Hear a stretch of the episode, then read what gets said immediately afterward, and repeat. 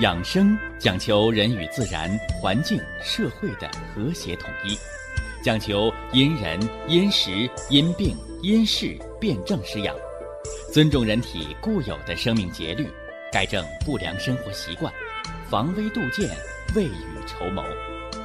让我们一起学习、感受、实践养生的大智慧，用智慧去把握健康，用身体去感悟健康。用心灵去感受健康的幸福和快乐。欢迎收听《我和健康有个约会》。下面有请徐老师讲解博医文化的大智慧，让我们一同感受健康带给我们的快乐。好，下面有请徐老师。徐老师，您好。主持人好，听众朋友们，大家好。呃，近来呀，正在给大家说啊，情志养生和五脏调理的关系，是吧？呃，很多听众朋友在关注我们这档节目，啊，还有热心听众啊，来写来信件，啊，写信，哎，也提出不少宝贵的意见和问题，是吧？所以今天呢，开始主题之前，啊，先回答一位听众朋友的来信。呃，这个朋友啊是这个四川的，啊，问到什么呢？说呀，朋友从那个新疆给带回来的雪莲，不知道怎么用，结果呢就去那个药房，问那个老中医，啊，说这个雪莲花怎么吃啊？哎，老中医就给他意见了，啊，说这东西你可以泡酒吃，啊，泡酒喝。说单肉雪莲吗？完人那个医生就问了，说你拿这个雪莲要干什么呢？是不是啊？他不像咱们说，我饿了回家我煮碗泡面，为了充充饥，是不是？哎，说呀，家里边有风湿老寒腿的老人，哎，结果呢，亲戚朋友旅游就给带回来这个雪莲花了，啊，说在那个新疆天山上，说这个雪莲呢，哎，在极寒的条件下生存，哎，人家导游也介绍说这东西回去啊是泡酒啊，是让中医给你开方啊，啊，说这东西驱风散寒不错。哦，老中医听明白了，那就给了他个泡酒方，什么方子呢？是雪莲花加上这个乌蛇，十朵雪莲花加上两条乌蛇，怎么办？泡上十几二十斤的粮食酒啊，泡够三个月，啊，每天喝它三钱。哎，这个朋友呢，哎，正巧他也听到咱们这个节目了，啊，于是就写信啊，写信。现在信息还很快啊，呃，都是什么发短信、上微博。是不是啊？甚至这个什么 QQ，哎，你看现在还有人写信，是很传统的一个人，啊，那个信呢，通过电传传真的方式，哎，就到了我们这个什么呢？哎，到了我们这个制作组了，啊，到咱们节目组了。那我给他来简单的说说这个事儿啊。其实啊，这个中国呀，咱们有源远流长的酒文化，是不是啊？泡酒的方子啊，比咱们北方老百姓家里边那个咸菜缸还多。是不是啊？哎，但凡能腌咸菜的北方的，那中国就有数不尽数的这些泡酒的方子。但是一定要知道啊，泡酒的方子你不是吃药，你喝的是酒啊，你喝的是酒，是吧？酒为君，而你泡那个泡到酒里边的药材呀，它析出的还是有数的，是吧？就像那个法国啊，好多人说法国人天天吃牛排，他怎么心脑血管病那么少啊？哎。有专家说了，因为他们天天喝葡萄酒，啊，真的是这样吗？有一定的作用。换而言之来讲，是吧？你喝葡萄酒，你喝的也是酒，而葡萄酒当中对心脑血管保护、抗动脉硬化的那个成分，叫做原花青素。那有科学家就做了测试，说原花青素来达到抗动脉硬化。是不是啊？来达到清除血管内自由基这个作用的时候，说人一天得喝多少葡萄酒呢？得喝几瓶才能达到治疗作用。所以大家伙啊，叫一方水土养一方人。说喝葡萄酒在法国抗动脉硬化有作用没有？人成为一个民族文化。但是不是说我得了动脉硬化，呃，我们得了这个这个心绞痛啊，我开始喝葡萄酒，把葡萄酒我当成这个什么呢？抗动脉硬化的药，那你那个量，你一天得喝几瓶才能达到原花青素那个量？但换句话又说回来，说世界卫生组织对健康饮酒是有标准的，葡萄酒每天不超过一百毫升，那这不就矛盾了吗？啊，我喝葡萄酒抗动脉硬化要里边的原花青素 O P C，对不对？哎，另外我还有什么呢？我还不能摄入过多的酒精，酒精喝多了，一天喝一瓶葡萄酒，你用不了仨月酒精肝了。哎，所以大家呀，你听到某些消息的时候，你听到某些传闻的时候，哎，你要有一颗安静的心去分析。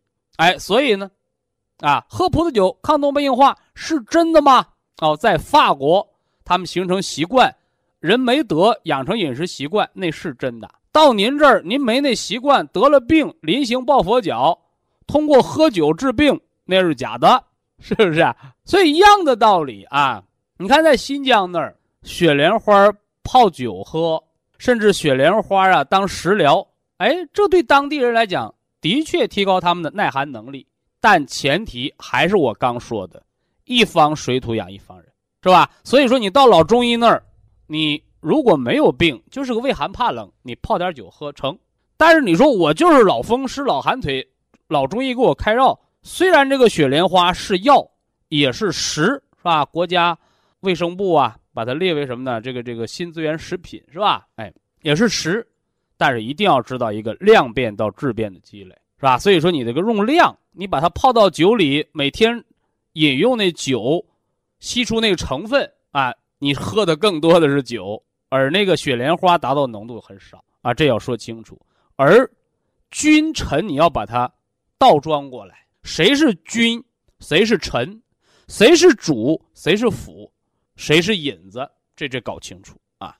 所以在这儿呢，我给他个建议啊，我说你这么办是吧？既然朋友给你带回来了啊，是保真的，是吧？或者呢，包括现在在绕铺，它也有好多这个人工培植的啊，你把打成粉啊，打成粉。呃，雪莲花这东西不错，它长在雪山上，它能温经散寒，还有一个好处是什么呢？这东西啊，在温经散寒、驱除体内寒邪的时候啊，它不上火，它不会耗伤你的阴液。你看雪莲花长在雪山上，它不是长在沙漠上，对不对？你好多这个中医中药的药性啊，是温的，它有的温补的，有的是大热的，有的是小热的，有的在温补的同时呢，还有滋阴作用。所以说，你看这个雪莲花，它就又叫雪荷花，这东西不错的啊。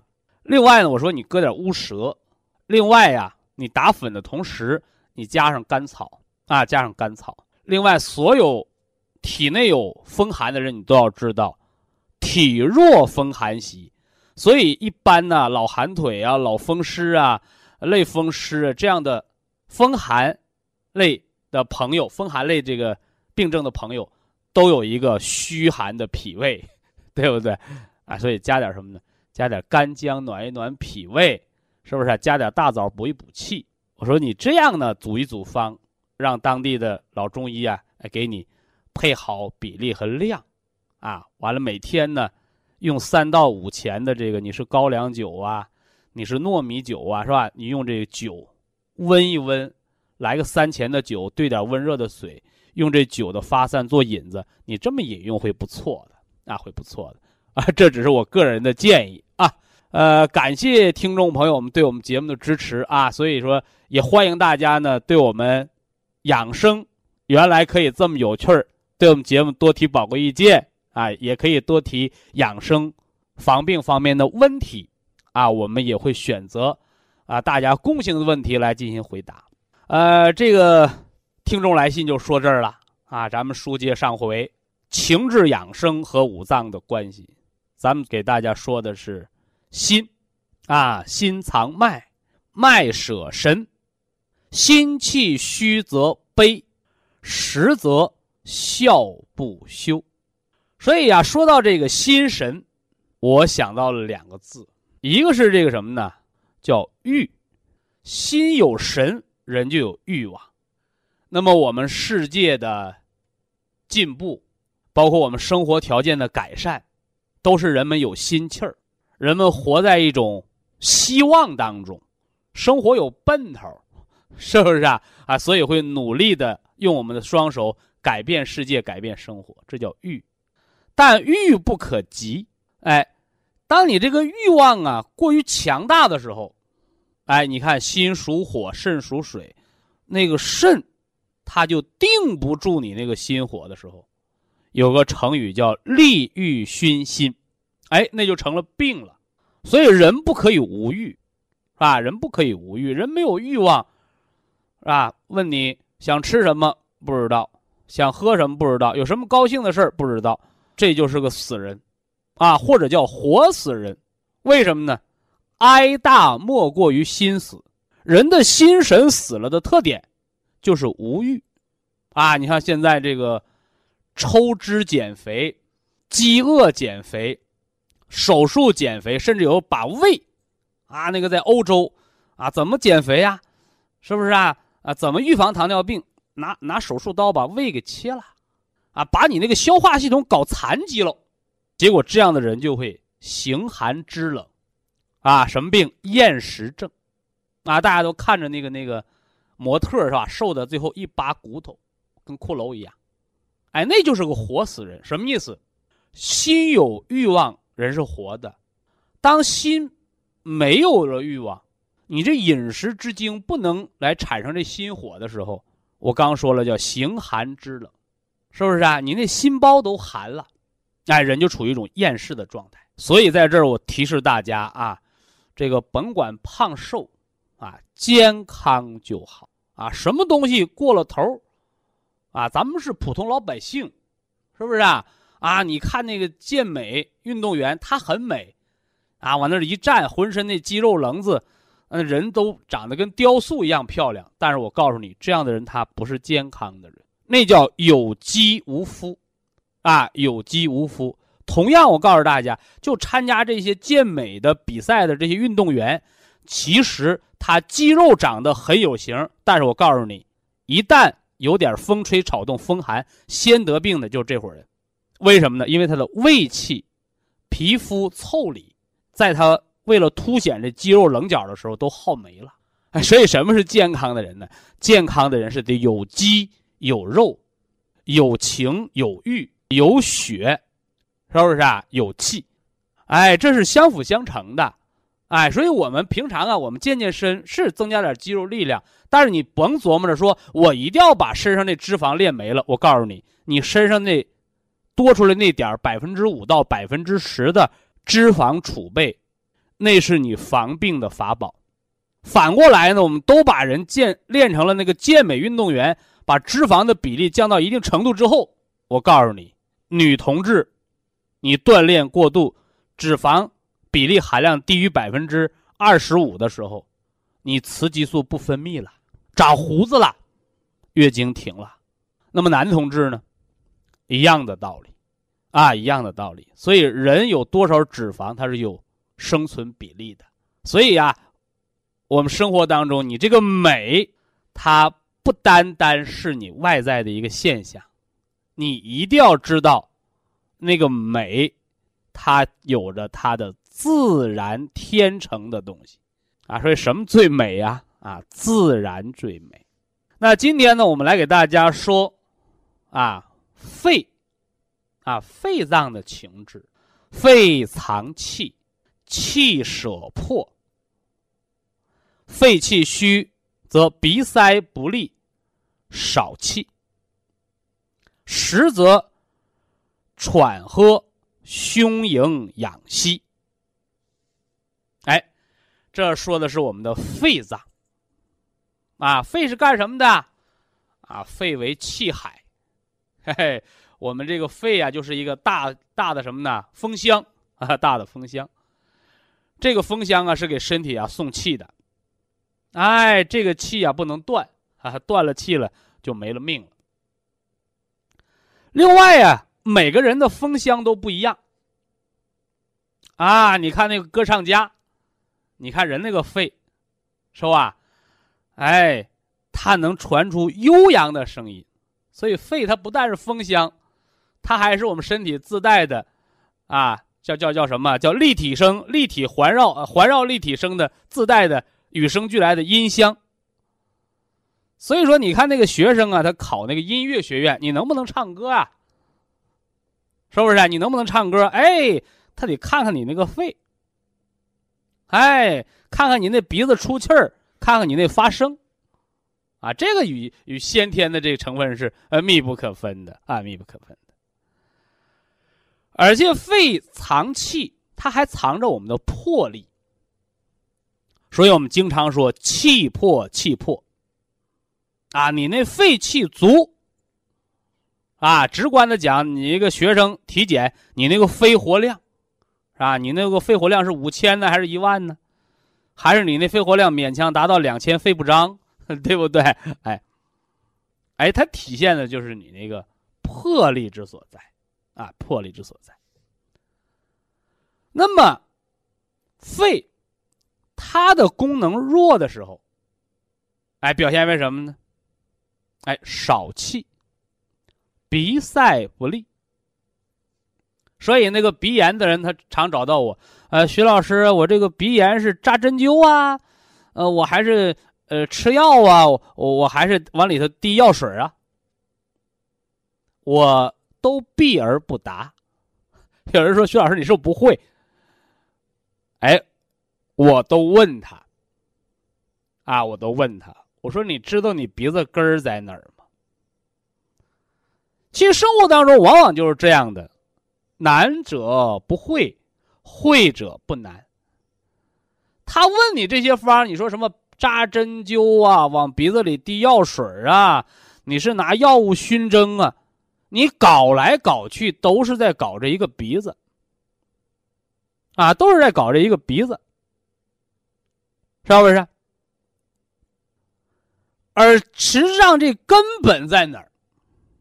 是吧？哎，我一句话我就叨到主要矛盾了。我问你，你知道你鼻子根儿在哪儿吗？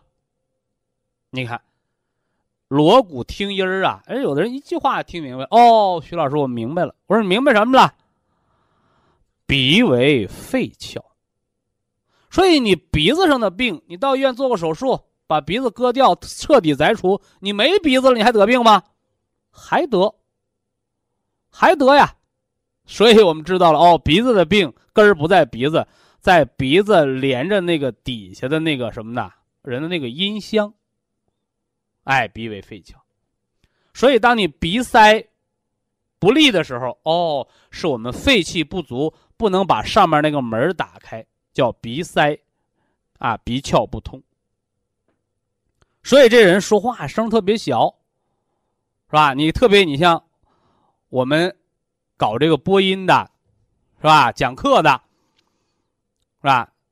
你平时啊，你要唱歌，哎，好多人说，哎，徐老师，你唱歌，你那声音，你一唱，怎么把别人的声就压下去了？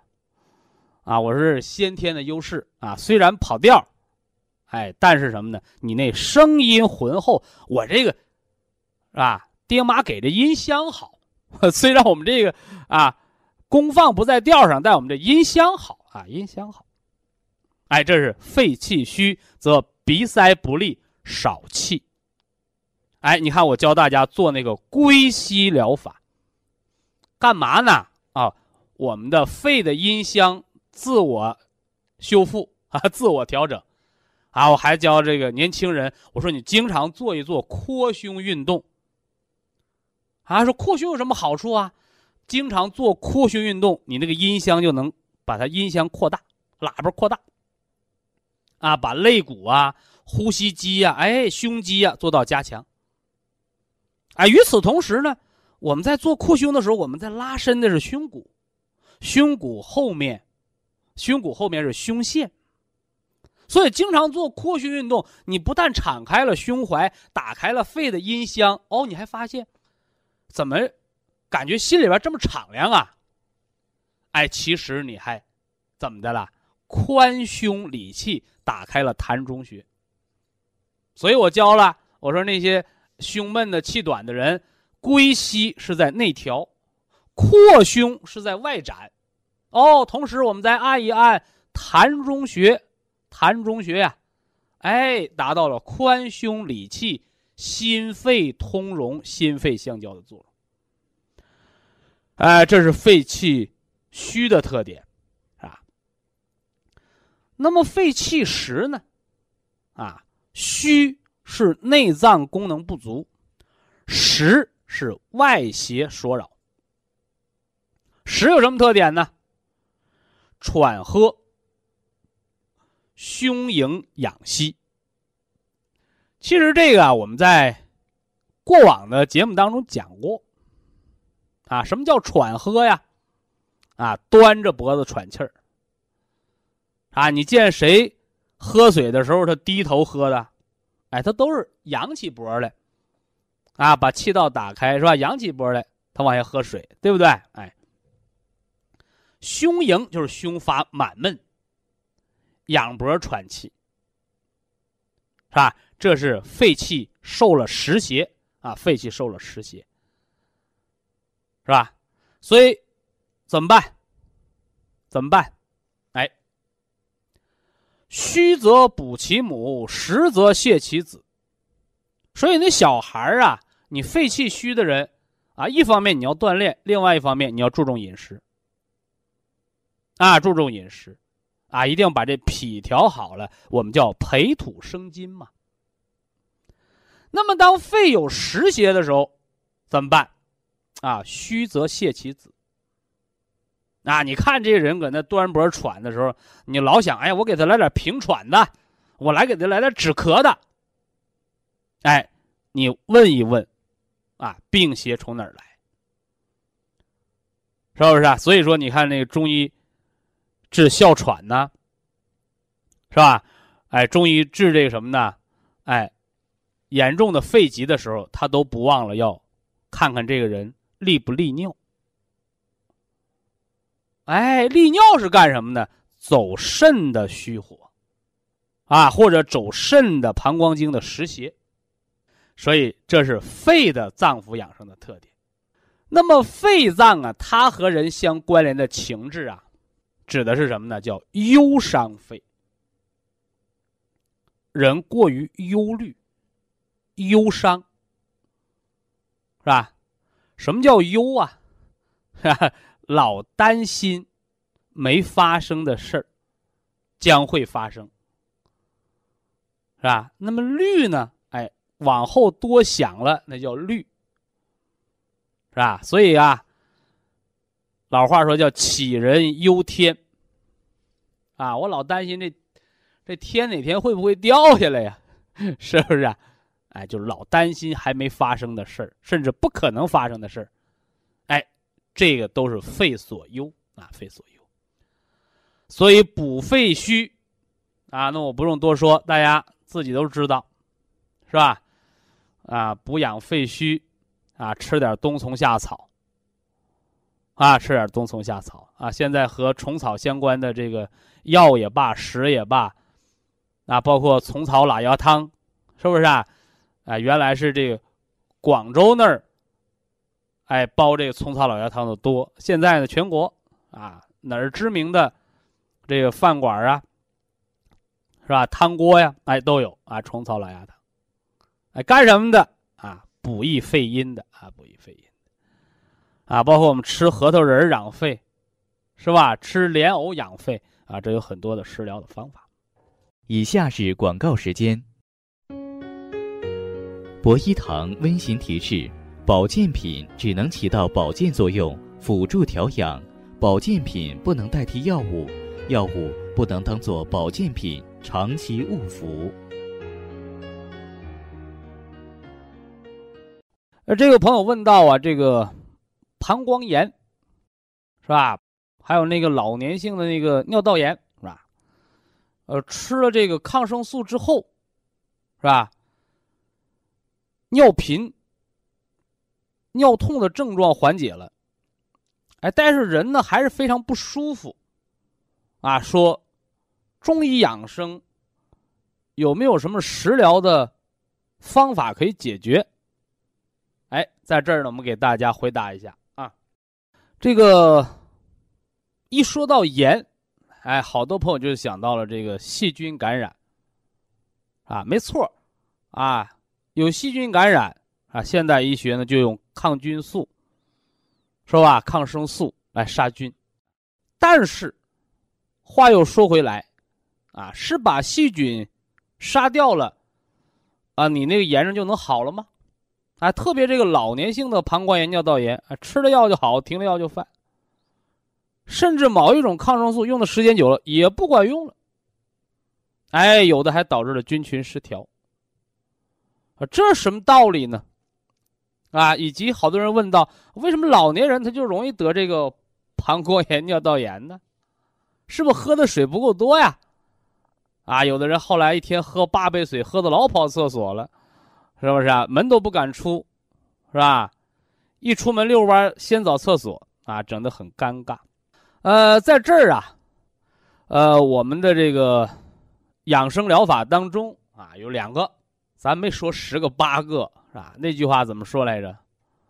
老虎一个能拦路，耗子一窝啊，耗子一窝，那是猫的美食了，是不是啊？所以呀，咱们的养生节目就力求啊，博采百家之长，服务于大众的生活。哎，我们拿出一个两个啊，行之有效的经验的方子，哎，帮助大家辩证了调养。这两方子大家已经很熟悉啊，一个叫利尿方，是吧？一个叫止血方。为什么要用这两个方子？啊，我们中医讲辩证在先啊，施养在后，啊，就是老中医，你不是说上来，哎呀，这个老中医有个很有名的方子，我先用上，不对，你一定要先知道是不是对了这个方正，什么意思啊？哎，一把钥匙开一把锁，这药再好，您得的不是这个。药物能治的病，你吃它就是吃的毒药，嗨，所以中医叫辨证在先啊，施治在后。这个膀胱炎呐，呃，刚说了，西方医学呀，把它认为是这个细菌感染。那么用过了抗菌素了，细菌也杀没了，它怎么有的尿频呐，甚至尿血呀？甚至那炎症的症状怎么还在呀？一化验已经没有细菌了，是吧？那不是细菌，那又是什么呢？哎，中医在这儿提出了两条，一个叫气愤，一个叫血分，是吧？好多朋友说什么叫气愤？得了病很生气，气愤吗？非也啊，非也啊！我们这个气呀，指的是功能。啊，中医的气血，气血，血是物质，气是功能。什么是气愤病啊？哎，就是这个膀胱啊，它有气化水湿的目的，是不是？哎，人喝了水，哎，有的他解渴了，哎，有的人呢干喝水不解渴，哎，什么原因呢？啊，你那个水啊都在下焦，它没有升腾到上焦。所以说呢，你还是口渴。哎，这里就说了，肾和膀胱阴阳表里的关系。这肾叫少阴，那个膀胱经呢叫太阳。肾主水，哦，这一潭水，太阳一晒，哎，水分蒸发变成天上的云。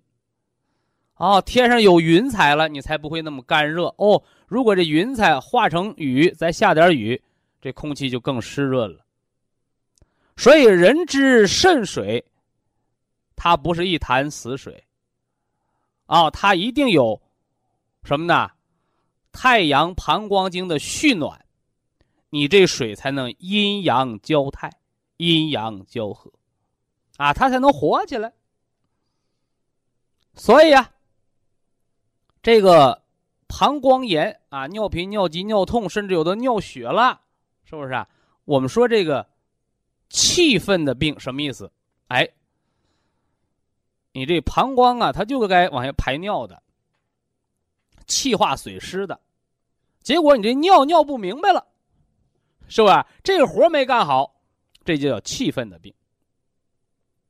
那么什么叫血分的病呢？是吧？你膀胱光干活是吧？你膀胱经通天彻地，是吧？外表的阳气主着人的防卫，你是不是得给报销点油钱呢？是不是啊？你现在公车你还得给点车补呢吧？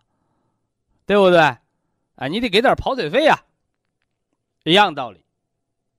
啊，膀胱它也需要气血濡养。那么一旦膀胱失去了气血濡养，或者出现了蓄血症，什么叫蓄血症？充血、水肿、红肿、热痛、发炎、不舒服。你看看，哎，这个膀胱它自己病了，它活也干不好了。啊，所以膀胱经的血分和气分。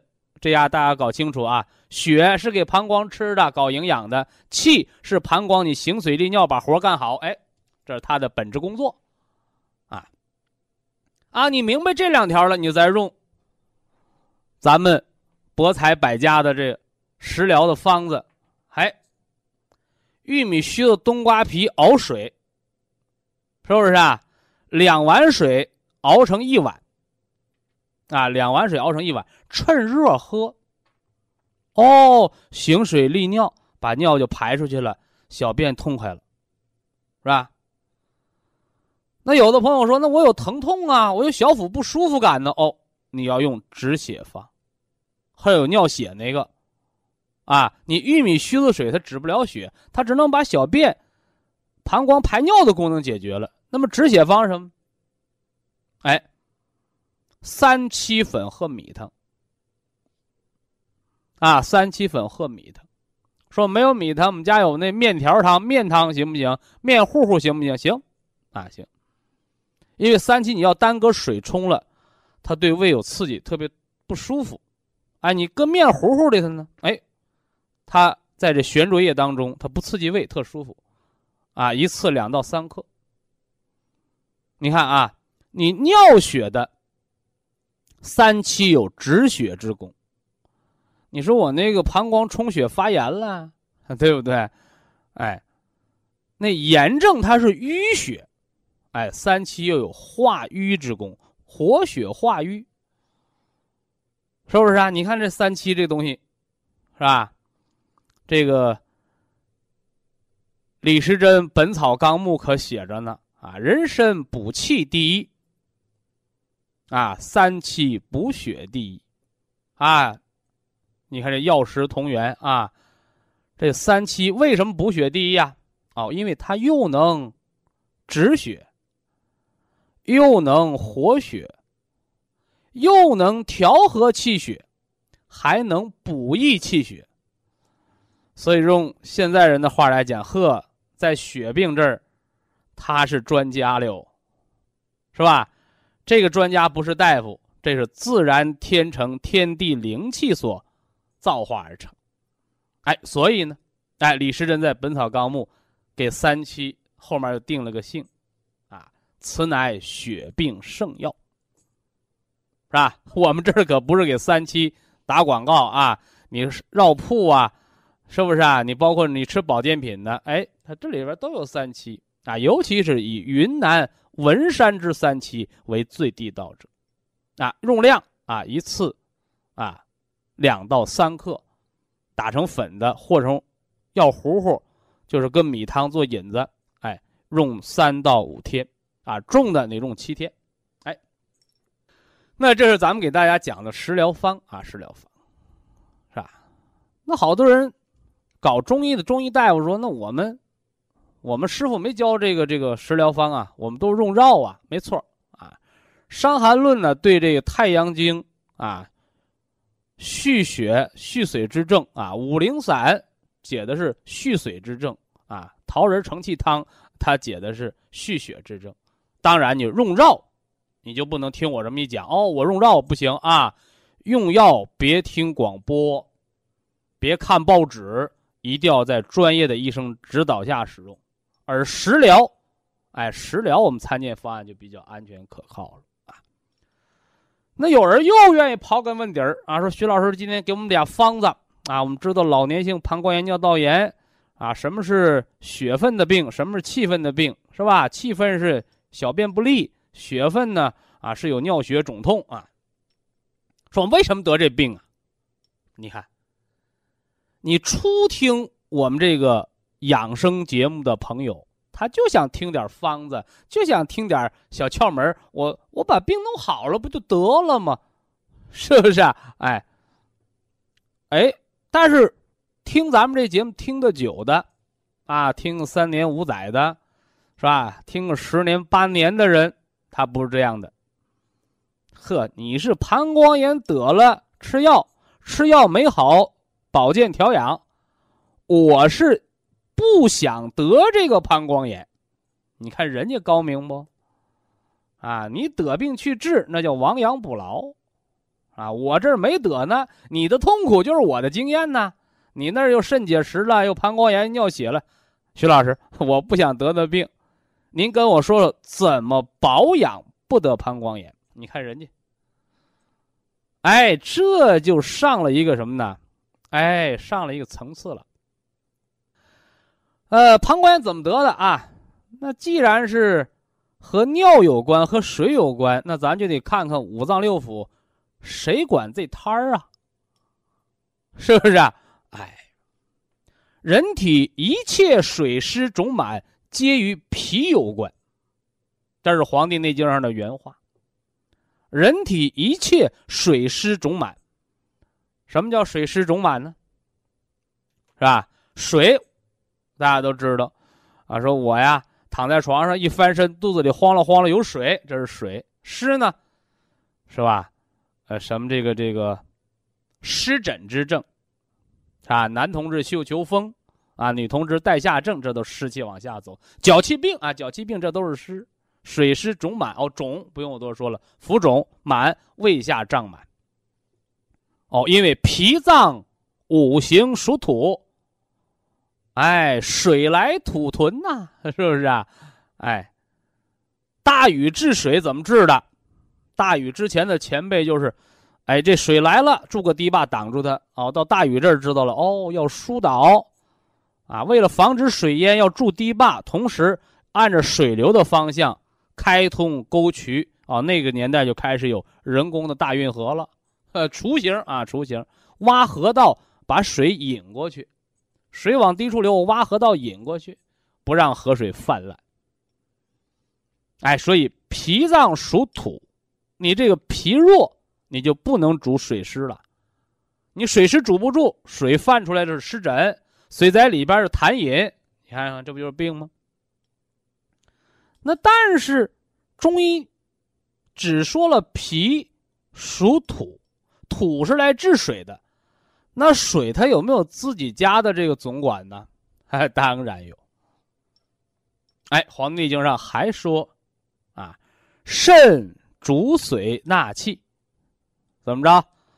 哎，肾主水纳气。啊，所以可见。你这个膀胱炎呐、尿道炎呐、肾结石啊，哦，一个是脾不化湿，这土太弱治不了水；二一个，啊，你那个肾经，是不是啊？肾者，啊，你作为身体内的一大脏腑，啊，你是不是玩忽职守啊？啊，你是不是把你本职工作干好了？你是不是肾精亏虚呀？你是阳虚，生的四肢逆冷畏寒，你还是阴虚，生了内火五心烦热呀？你看，这是肾的问题。所以呀，哦，得了膀胱炎怎么调？我们说了食补，包括中医药补的方子，是吧？哎，而你说我不想得这毛病，我想预防保健，告诉大家。啊，来补益脾肾，哎，补一补这个脾和这个肾。说不对呀，自古道水火不同炉啊，是吧？肾主水，脾属土，是吧？我们补脾肾，是吧？那他俩这个脾土不是来克肾水的吗？我把脾补了，我把那水给克了吗？哎，我一说克，好多人就想到这俩人死磕，那是不对的。克是制约，知道不是？我给大家举个例子啊，啊，你在家做饭，啊，这米也洗罢了，锅也弄干净了，啊，你把它放到灶上了，你没开火，没打火，你那米能熟吗？是不是？你别管铁锅、铜锅，你还是紫砂锅，是不是啊？紫砂锅做那大米饭可肉头了，陶锅嘛，那因为有透气孔，你没开火，你用那个砂锅能把里边东西焐熟吗？哎，所以它得有阳气，啊，得有阳气，所以肾主人一身之阴阳。你看肾呢，它不但是你那个炉火，是不是啊？它这火候大小。还很关键，火候大了灼伤血络呀，是吧？火候小了啊，夹生饭，是不是啊夹生饭？所以呀，你像那个慢性结肠炎，你看咱刚才回答那个听众问题问的那个是膀胱炎，来这还有一个结肠炎，是吧？哎，吃点冷的，跑肚拉稀，食谷不化，吃什么拉什么，那就是你那脾土。没有把这食物化了，食物原型就出来了。那你这脾土是个冷土地儿，是吧？你在那北极土地刨个坑种个种子没发芽，你咋整？冷土啊，得是热土。那热土它不是热炕头啊，我们说的热土是太阳蓄暖，这土有阳气，它才肥沃，才能什么呢？哎，生根开花结果。这是吃凉的拉肚，啊，那还有呢？说我吃点辣椒，吃点热性的也拉肚。你看，这脾，哎，吃热的也拉肚，哎，西医告诉你叫慢性结肠炎，哎，中医告诉你什么呢？哎，脾肾阳虚，啊，脾肾阳虚还是阳的问题，它不能化这个东西，所以那个热也补不进去，也成了毒热了。他说怎么办呢？哎，这又又给大家送了一个方子：枸杞山药小米粥。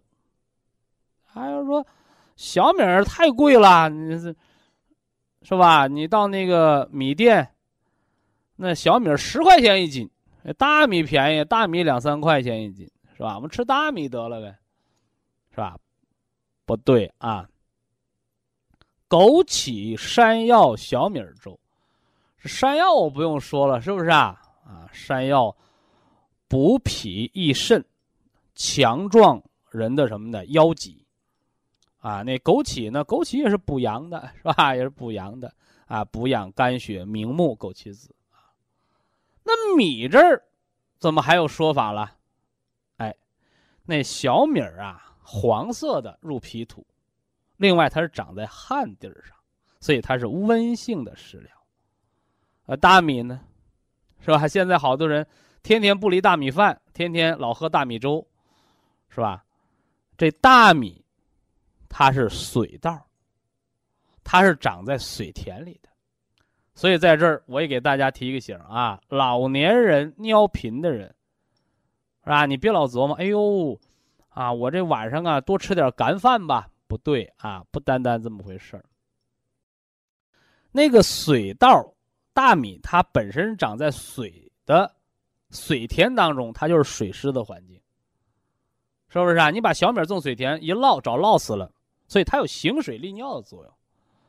啊，所以尿频的人晚上你吃点面条，你吃点小米儿，你吃点馒头，是不是？喝点小米粥，你别喝大米粥啊？为什么？大米行水利尿，啊，回过来呢，这个小米儿，包括这个馒头。它是小麦呀，都是旱天当的东西，哎，它能阳气比较足，能够什么呢？暖脾而补胃，啊，这么个作用，啊，呃，今天呢就把这个借一个膀胱炎啊，把这个脾肾阳虚的结肠炎，哎，还有膀胱的蓄水和蓄血的辩证调养给大家做了一个普及。你看，因为咱们节目叫趣味养生疗法，是不是啊？哎，不是死刻板的把这知识啊像老学究一样灌输给你，哎，只是经过呢这个趣味当中啊，趣味当中啊，用简单的、浅显的语言啊，古代圣贤嘛，常说叫道不远人。啊，道不远人，说明我们为了健康，我们为了长寿，我们不是必须把自己都培养成医学家。咱们国家也不能说十几亿人全是大夫，是吧？但是呢，啊，我们虽然作为外行人，我们怎么能了解到内行的东西，是吧？哎，怎么样能够举一反三，闻其一而知其二三？哎，我们把这里边这个道的层面。啊，道法术器，我们把这里边养生之道的层面，把这个大的方向，哎，给您说清楚了。那么在小的细节上，您呢稍加注意，别犯错误。哎，那你养生的，哎，大的主题、大的结果也就对了。呃，今天的健康知识呢，咱们先说这么多。下来呢，给大家补一补肠道益生菌的课，重点的来说说肠道益生菌。人常说呀，说病从口入，而实际上呢，慢性疾病的形成啊，往往和人的饮食和胃肠健康呢有着密切的关系。那么，健康的饮食、健康的肠道，那么和人体肠道益生菌的建立又是密不可分的。肠道益生菌是人体当中防治胃肠癌变和富贵病的最好的。自然良药，而新生儿阶段呢，是肠道益生菌环境一生当中的黄金时代。如何帮助现代人远离癌症和糖尿病，恢复肠道益生菌群婴儿般肠道的黄金时代？科学家呢做了大量的科学研究。得出了两种有益于肠道环境改善的方法。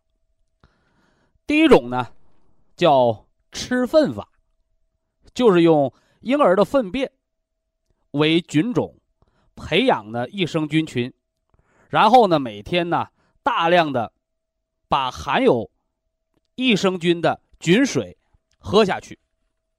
这样一来呢，每天十亿。八亿的活菌就会喝到肚子里去，而且呢，每天都不能少，因为呢，肠道的环境呢已经出现了变化，只补充活菌，不改变肠道环境，那么只能让喝进来的活菌一批接着一批的死去，所以呢，有一天你不喝活菌了。补进去的活菌呢就会死一半。有三天你不喝，活菌呢就剩十分之一或者百分之一。如果一个礼拜不补充活菌，那么以前补进去的活菌也就都死光了。另外呢，科学家呢研究出一种方法呢，叫活菌的体内增殖法，就像。喝母亲的初乳一样，它是益生菌最好的天然饲料，所以母乳喂养的孩子啊，是后天胃肠健康的最好的保障。但是呢，成年以后，人的肠道环境啊，已经开始恶化了、破坏了，再给成人喝母亲的初乳，已经解决不了任何问题了。那么，科学家不懈的研究发现。长时间食用自然食品，较加工后的食品，则更利于肠道益生菌的增殖。尤其是加工过的食品当中，所含的色素、香精、防腐剂以及抗生素等有害物质，不但呢是。致癌物质是胃肠环境恶化的罪魁祸首，同时呢，也是肠道益生菌的杀手。双歧活菌因子，活菌加增殖因子，让益生菌在肠道内存活增殖，循序渐进的起作用。而且呢，一旦肠道益生菌增殖环境全面的建立起来，那么肠道的健康将是让人受益终生的。所以呢，体内增殖法，它是世界公认的绿色肠道健康的一种自然的疗法。非常感谢徐正邦老师的精彩讲解，听众朋友们。我们店内的服务热线零五幺二六七五七六七三七和零五幺二六七五七六七三六已经全线为您开通，随时欢迎您的垂询与拨打。客服微信号二八二六七九一四九零，微信公众号搜索“苏州博一堂健康管理中心”。下面有请打通热线的朋友。这位朋友您好，这位朋友您好啊，徐老师你好，哎，我特别感谢您。啊，您是哪里听众？我是河北保定人，也是保定的听众。嗯啊，我叫楚巧玲。哦，我通过在这博一堂养养生博一堂三年了。哦，三年的老用户啊。啊。我我这右腿得过滑囊炎，哦，滑膜炎了，嗯，啊，滑膜炎肿胀有积液，经过治疗，呃，现在好多了。你是往出抽液体呀，还是让液体自己吸收的？呃，在那个天津住院，呃，吸吸了积液，抽了积液了。哎，西医就是穿刺往出抽液体，其实把液体抽完了，你那关节里边就干瘪了。对，现在在这调养，而且这个病光抽是抽不好的，只有它恢复吸收，恢复了关节膜的功能，这个才能彻底好啊。哦，嗯，后来经过一年多，我又得了腰间盘突出。啊，这两个病本身没有必然的因果联系，但是呢，它俩有什么呢？间接的联系。就你膝关节那个滑膜，和你那个腰椎间盘，它们都叫结缔组织。中医说它们都属于筋的范畴，都归肝养。所以说你得滑膜炎叫肝血不能养筋，那么肝血亏再严重，椎间盘滑脱，是不是啊？椎间盘突出、韧带劳损，这些都是肝血亏的病啊。哦哦哦。我现在，我现在经过赵亮老师或沈聪老师调养，给我调养吃那个喝喝保元汤，啊，喝上保元汤啊，还要吃那个杜仲骨髓补啊。啊，对，吃了，现在调养的特别好了，身体身体也还是一身轻松，就是 得上了糖尿病。不用再抽积液了。哎。对对对，不抽了。哦，不抽了。现在好了，经过吃这个喝这个保元汤、补肾康，呃，五子粉、杜仲，现在好多了。嗯。就是血糖高了，你怎么给我调调啊，徐老师？血糖高了，先别问我咋调，你得先告诉我你咋高的。这经过住院，住院输液，说天天挂葡萄糖啊。哦。挂了多长时间瓶子啊？二十二天，这次我在二五二医院，这次我二十二天没调好，还静脉血栓了。嗨。后来，后来我爱人出来转做给我做手术，一一检查一诊断，那个血糖高了，做不了手术。我爱人这时候出来，在街上溜达溜达，看见这国医堂，金光闪闪的这三个大字我爱人进来咨询了一下，咨询了一下，后来，嗯。我五十六，今年五十六，你就确诊这是糖尿病有多久了？嗯，前年吧。前年。前年住院。啊，那你吃这个降糖药啊，还是扎胰岛素啊？呃，那个刚出来，我爱人在这个里博医堂咨询了以后，那个时候吃上这个喝上保健汤、普参康、五子粉、杜仲补髓骨，后来吃的苦荞，还是呃吃的那个黑八金四。你的意思是你糖尿病既没有吃药，也没有扎胰岛素？不是，现在吃的那个若和龙和代糖平。你看，那我刚问你是吃降糖药呢，还是扎胰岛素呢？那你不就等于吃降糖药呢吗？是不是啊？啊。你吃降糖药，你现在血糖降到多少？我叫饭后八点多。那不挺好的吗？那你饭后想降到多少？你饭后要降到六的话，你低血糖休克了。哎呀，饭后只要不超过十一就可以啊。哦。空腹的不高过七点八就可以啊。那你还想降到多少啊？另外呀，你要明白，糖尿病它是咋得的？我常讲，我说人得病自作自受，你犯了错才会得病。你这面光吃药降糖，光吃保健品调理，那面犯的错不改，病是好不了的。所以胡吃海塞的人要控制饮食，过度劳累的人要适度休息，那些操心不要命的人要放下思想负担。你这个是医院挂瓶子，糖挂多了挂出糖尿病，你就不用去人为。啊啊，那你说。对，啊，一进去的时候也没有这个，我们也没有家族史。后来一说做手术，二型糖尿病了，你说。所以说你本身你没错，是医生糖挂多了的错，有个半年到一年，哎，那个过高的这个葡萄糖输液的损害，也就会降低到最低程度，它也就能缓过来了，明白不？哦哦哦！但是有的人呢，常年吃降糖药，吃多了，吃成依赖了，是不是啊？哦。哎，所以像你这个，我一个建议是在你血糖平稳的条件下，逐渐减少降糖药物的用量，保持血糖平稳，慢慢把糖降糖药就能彻底停掉。哦。就这么个过程呗。哦。那有的朋友，那我扎着胰岛素，那更好。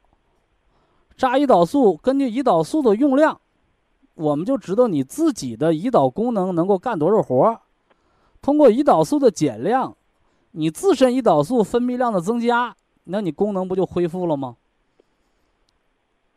这回听懂没有？听懂了，听懂了。谢谢徐老师。高血糖是糖尿病，整低了直接糖尿病休，直接成低血糖休克，营养不良型的糖尿病。比那高血糖的糖尿病更要命啊！哦，所以糖不能降的太低了。呃，得空啊，每隔仨月或者每隔半年测个那个糖化血红蛋白，你不就知道你这个糖尿病的血糖平均水平了吗？是不是啊？啊啊啊！哎哎，啊，清楚了。还有问题吗？没有了。所以说你这个血糖不是刚得的，既然有个历史，那么你就定期检查、科学调养，它是可以康复的啊。好，非常感谢徐正邦老师，我们明天同一时间再会。听众朋友们，下面请您记好，苏州博医堂的地址是在人民路一千七百二十六号，服务热线零五幺二六七五七六七三六六七五七。六七三七，好，非常感谢您的收听，我们明天同时间再会。